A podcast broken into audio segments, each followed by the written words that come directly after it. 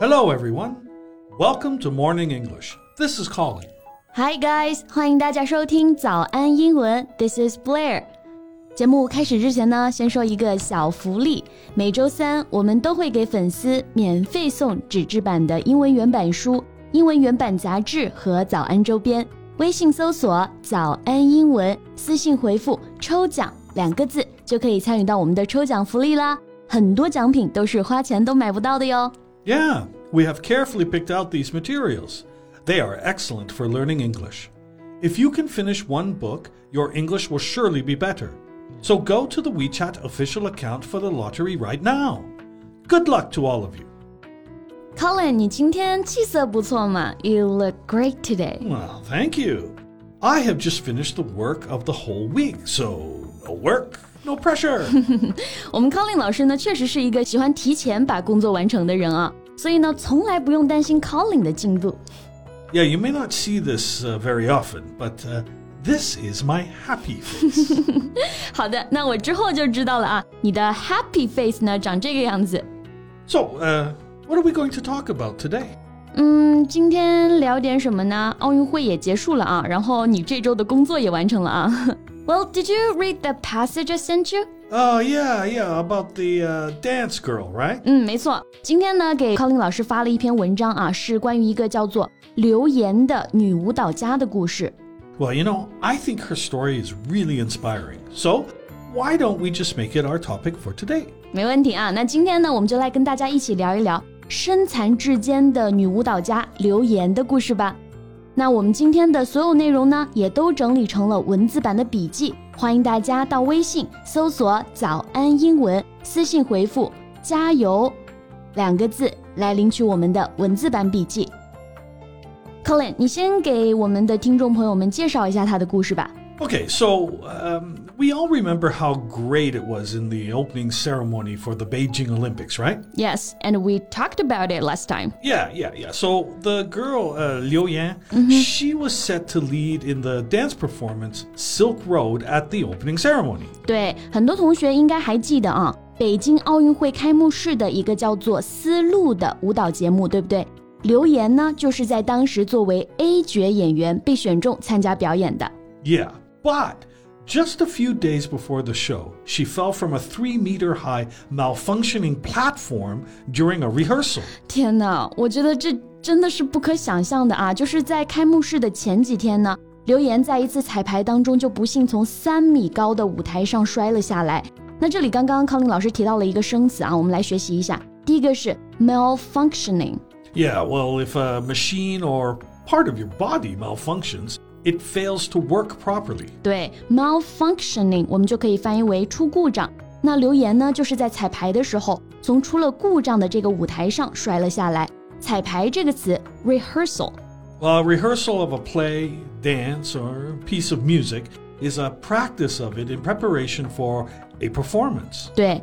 那这次的事故也造成了很严重的一个后果，对不对 Yes, the accident resulted in nerve and spinal damage. ？Nerve and spinal damage 就是我们说的神经和脊柱的损伤啊。Nerve 神经，spinal 就是脊柱，神经和脊柱都损伤了，肯定舞也跳不了了吧？And not only that, her lower body was paralyzed, and her career as a classical Chinese dancer, well, was ruined. 啊，听到这种事就好难过呀。这次的事故对于刘岩的打击呢，绝对是致命的。作为舞蹈演员，她的下半身完全瘫痪了，不仅仅是这次的开幕式啊，可以说整个事业也就这样葬送了。那刚刚我们说到了瘫痪这个词，可以来学习一下 paralyzed。 If someone is paralyzed by an accident or an illness, they have no feeling in their body or in a part of their body, and so they are unable to move. Well, I'd be devastated if I were her. I think everybody would be devastated after such a tragedy. 但是我猜故事的走向一般不会那么简单，对不对？ Well, yeah, you're right about this one. She went through many hard times. I mean, you can imagine, right? An extremely talented dancer lost her legs, but she keeps on fighting. 就算失去了双腿啊，刘岩也从来没有丧失过对生活的信心。曾经有一段时间呢，他确实是意志消沉，觉得生活无望。但是 她后来又开始做了什么呢？Colin 来给我们介绍一下吧。 Well, two years after her injury, she set up a charity in her name to help disadvantaged children access art education, including free dance lessons. 在距离刘岩受伤两年以后啊，她以自己的名义成立了一个慈善机构，帮助贫困儿童接受艺术教育，包括免费的舞蹈课啊。那这里的 disadvantaged 可不是我们说的缺点，而是指贫穷的、社会地位比较低下的。Right. People who are disadvantaged live in bad conditions and tend to not get good education or have a reasonable standard of living. 因为自己的舞蹈梦想破灭了，那刘岩呢就给贫穷的孩子们带去了希望。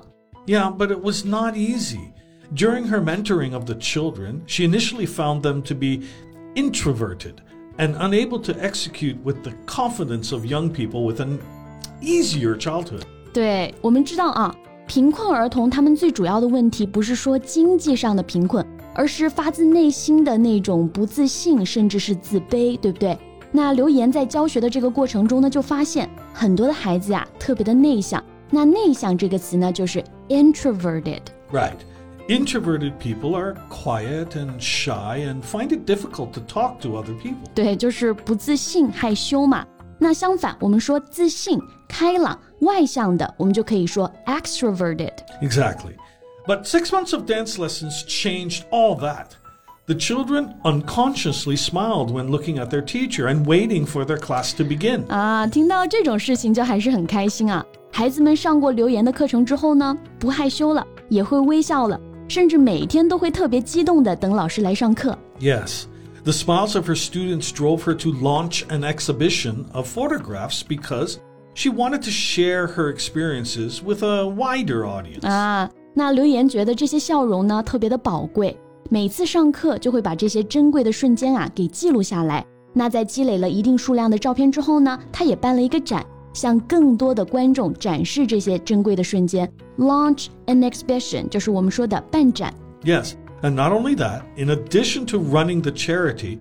she was also able to find the time to study dance further. 啊，就是在这种情况下，他也还是不忘提高自身啊，在舞蹈方面呢也继续去深造。他好像是考取了博士还是什么，对不对？ Yes, she acquired a doctoral degree in dance theory and now teaches at the prestigious Beijing Dance Academy, where she herself was trained. 啊，那二零一零年呢，刘岩报考了中国艺术研究院的博士， 同时啊，重返校园做了一名老师，把自己的经验呢传授给了学生们。 Yeah. You know, after everything that she's been through, she still keeps on fighting. I really admire her for that. Yeah, me too. 我觉得看完他的故事，很难有人会不钦佩吧。那康林老师，你有什么感想呢？或者有什么人生经验要分享给我们吗？